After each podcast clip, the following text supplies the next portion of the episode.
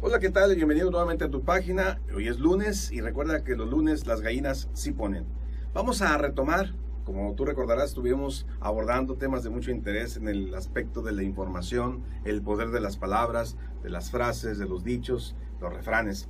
Recuerdas que también íbamos a hablar ya de canciones y de otros temas que vienen a ser una información que a través del tiempo y de la repetición en nuestra mente empezamos a crear ya un hábito mental, una forma de pensar y finalmente una conducta.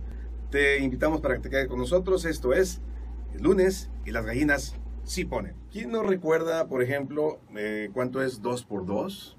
Si recuerdas esa información. O, por ejemplo, también las mañanitas de qué rey estamos hablando creo que era David, pues esa información no se grabó el primer día que la escuchamos, ni el primer día que empezamos a practicar. Esa información se grabó gracias a estar insistiendo con nuestro cerebro y haciendo un ejercicio y disciplina para que se nos fuera grabando cada vez más. A veces batallamos muchísimo, pero finalmente ahí se quedó. Esa información es verídicamente eh, ajustable, pero a nuestra memoria por la sencilla razón de que la repetimos, la repetimos y la repetimos durante mucho tiempo. Exactamente igual funciona toda la demás información. ¿Qué quiero decir? La información que estamos escuchando, buena o mala, acordémonos de un dato. La parte de nuestro cerebro en la que se encuentra toda la información que se llama subconsciente o inconsciente, la que se graba, donde se graba esa información, ahí se encuentra grabado todo lo que hemos aprendido a lo largo de nuestras vidas. Pero sucede que esa información se graba ahí, sea buena o sea mala. O sea, hace que el subconsciente no tiene un juicio. El subconsciente graba información, es como un CPU, es como un USB. Es una memoria, por eso se llama memoria precisamente. Ahí se encuentra toda la información, ahí se encuentran todas las experiencias, ahí se encuentra toda nuestra vida. Pero ¿qué sucede? Lo que más repetimos, lo recordamos con más facilidad y lo que es más importante, lo que más repetimos, lo hacemos y lo decimos y lo vemos en todas partes. Aguas.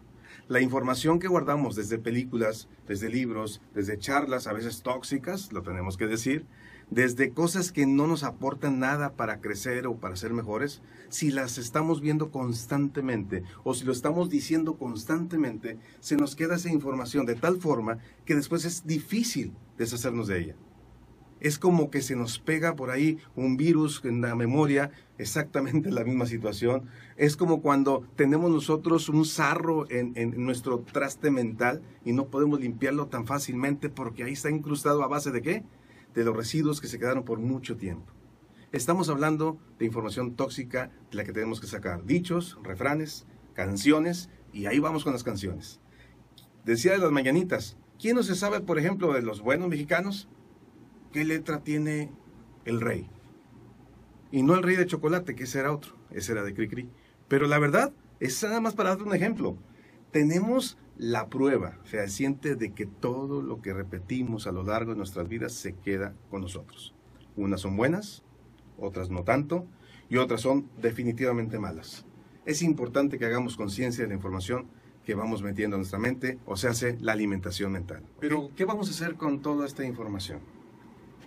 Vamos a hacer lo siguiente. Y te invito para que hagamos un ejercicio.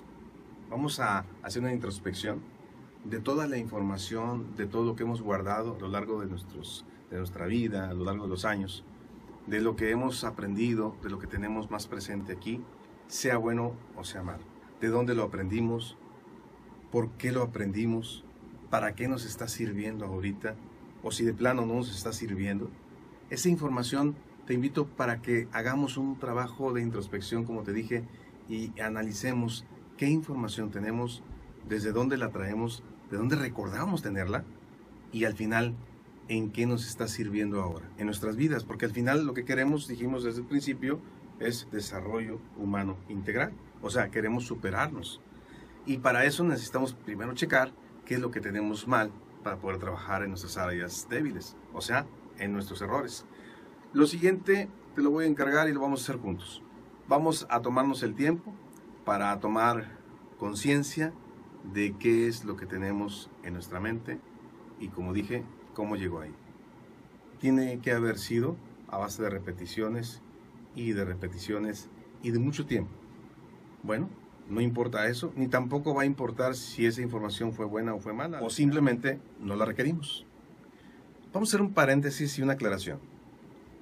La información que se encuentra en nuestra mente a lo largo de nuestra vida desde que nacemos es una gran mayoría de esa información que viene del exterior, que no la elegimos, que llegó del medio ambiente, que llegó de maestros, de padres, de hermanos, de amigos, de todas partes, pero que al final esa información se fue guardando en nuestro cerebro sin que nosotros tuviéramos una decisión.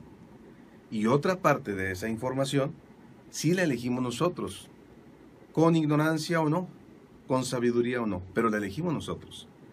El ejercicio que vamos a hacer, al que te estoy invitando que hagamos, es de poder diferenciar lo más que podamos cuánta información tenemos grabada aquí que elegimos realmente, que nosotros quisimos que estuviera ahí.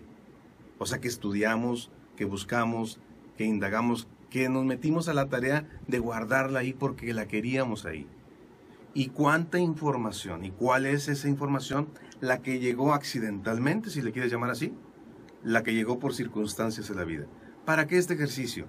Nos daremos cuenta de que si esa información que elegiste, la mayoría es buena y te está sirviendo, la buena noticia es que en el próximo capítulo o en la próxima oportunidad que nos veamos, hablaremos de cómo trabajar precisamente con esa información que hayamos recabado del ejercicio. ¿Te parece? Muy bien, hagamos el ejercicio, nos vemos en la siguiente. Hashtag buena vibra.